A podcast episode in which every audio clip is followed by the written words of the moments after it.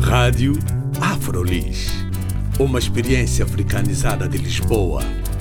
Rádio Afrolis. O audioblog onde podem saber mais sobre afrodescendentes a viver em Lisboa.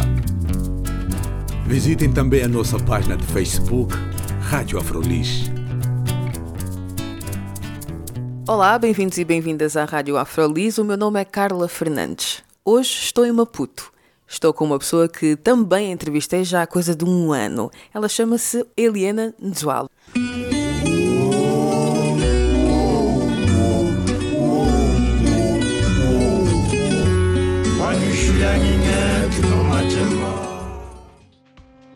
O meu nome é Eliana Nzoalo e eu tenho um blog que é o Escreve Eliana Escreve. O blog, na verdade, é antigo, mas há sensivelmente um ano eu assumi o compromisso de publicar semanalmente conteúdo original. E tenho tentado trazer conteúdo sobre África, sobre negritude, feminismo, um pouco a mistura de, desses três aspectos, acho eu. Eu quis mesmo falar contigo sobre o teu blog porque acho que muitas pessoas têm dificuldades em arrancar e gostava que tu falasses desse processo de, do arranque. E muitas vezes pessoas têm ideias criativas, querem escrever, querem fazer um blog, só que depois há uma dificuldade, ou não iniciam, ou então não sabem como continuar. Uh, começar, eu acho que até, de certa forma, é, é difícil, mas é a parte mais fácil, começar. Só acorda um dia e nesse dia tem inspiração e começa a escrever e a escrever e foi, foi mesmo por acaso, não foi algo que eu quando comecei o ano 2016 que eu assumi o compromisso e eu pronto comecei a escrever, comecei a escrever, comecei a escrever, depois isso foi em maio. Eu sou uma pessoa muito ligada ao tempo, esta questão dos meses, do ano, do dia, eu gosto de me guiar por esses limites. E 2016 não era um ano em que eu tinha isso como um objetivo, mas tinha sempre pessoas, não só nesse ano, vários anos, ah, escreve mais, nunca mais escreveste, tens que escrever mais, quando é que vem o livro não sei o quê, ok, tenho que escrever. E um dia, por acaso, deu-me para começar a escrever no blog. Comecei a escrever, escrever coisa de 4, 5 artigos, e depois pus no meu Facebook, olha, o blog está atualizado, vejam só. E as pessoas depois foram ver também os artigos que estavam para trás. Por acaso foi, acho que foi uma quinta ou uma quarta. Na semana seguinte publiquei numa sexta e comprometi-me a partir daquela sexta que semanalmente, às sextas-feiras, iria publicar conteúdo. O fato de depois eu conseguir fidelizar alguns leitores também ajudou-me imenso. Tipo, ok, vou. Eu não tinha objetivo, tipo, vou ficar um ano, era vou até onde der, vou até onde der, vou até onde der. Mas o fato de agora aquilo já, já se tornou um hábito para mim, as pessoas já perguntam, então, quando é que vai escrever? Nunca mais vi nada, então, como é que é? Isso também ajuda, dá-me mais motivação. Eu sei que, tipo, tem ali um, tenho quase que polícias, né? tenho pessoas que estão atentas, estão à espera e que me vão penalizar se eu não escrever. Então é um compromisso que eu tenho comigo, mas também com eles. E eu vou tentar fazer uma pequena interpretação. Okay. Por um lado, tu assumiste o compromisso, foste às tuas redes, tu és uma pessoa ligada ao tempo, então disseste, há de ser uma sexta-feira, toda a sexta-feira vou partilhar, eh, ou seja, a regularidade, não é? E também o facto de pôres o teu trabalho para fora e tens pessoas que observam e depois sentes também uma ligação com eles, né? como uma responsabilidade para com essas pessoas. Esses são, achas que esses são alguns dos aspectos importantes quando uma pessoa começa um projeto e depois quer que ele continue, por exemplo, né? a exposição e o compromisso próprio?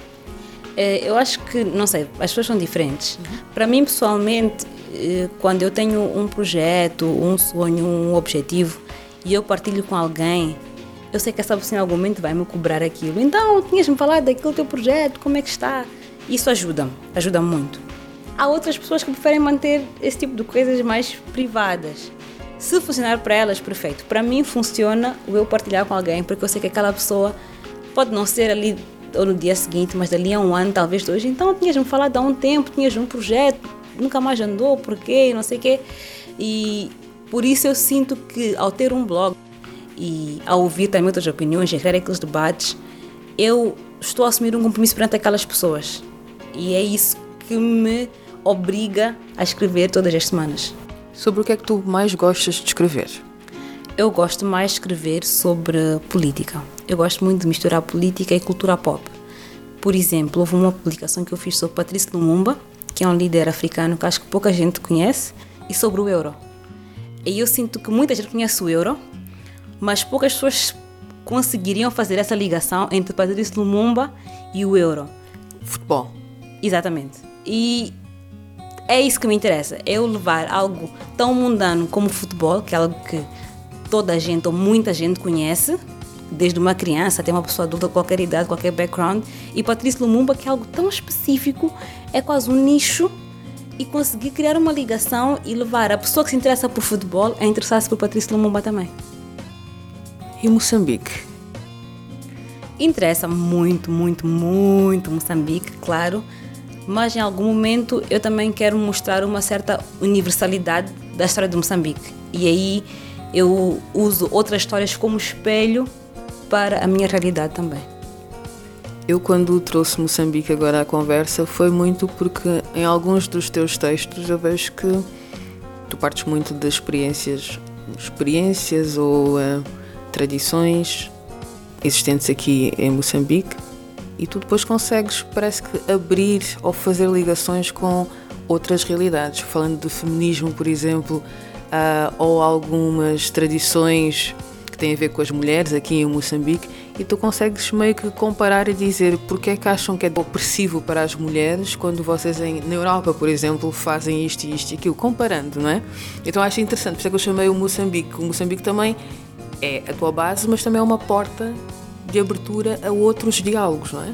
Sem dúvida, e eu sinto que não há uma única experiência de Moçambique ou uma única experiência de mulher, mas devido à a, a, a, nossa a superficialidade das notícias e de, daquilo que é história que nós estudamos, nós olhamos para Moçambique como o fim do mundo, só a pobreza, só a guerra e as mulheres são oprimidas, e as pessoas não percebem que não existe uma única mulher em Moçambique, existem várias. Existem, não existe um único Moçambique, são vários Moçambiques. Tal como não há um único Portugal, são vários Portugais. Então, eu tento sempre trazer, puxar a minha identidade para mostrar que eu sou muito mais do que aquilo que vocês imaginam. Escreve, Eliana, escreve. Porquê? Uh, tem um blog de uma brasileira chamada Lola, que é Escreva Lola Escreva. Ela é uma docente universitária, acadêmica, feminista, e eu sempre li o blog dela, sempre li o blog dela e sempre achei o título do blog dela interessante. E as pessoas sempre comentavam: escreva, Lola, escreva, adoro os seus textos por aí, eu também. Eu disse: eu também quero um título de um blog que me obriga a escrever. Que sempre que eu for para entrar, para fazer login do blog, só de eu estar a escreve, Eliana escreve, já é um statement para mim também. E foi essa a inspiração para o nome do meu blog.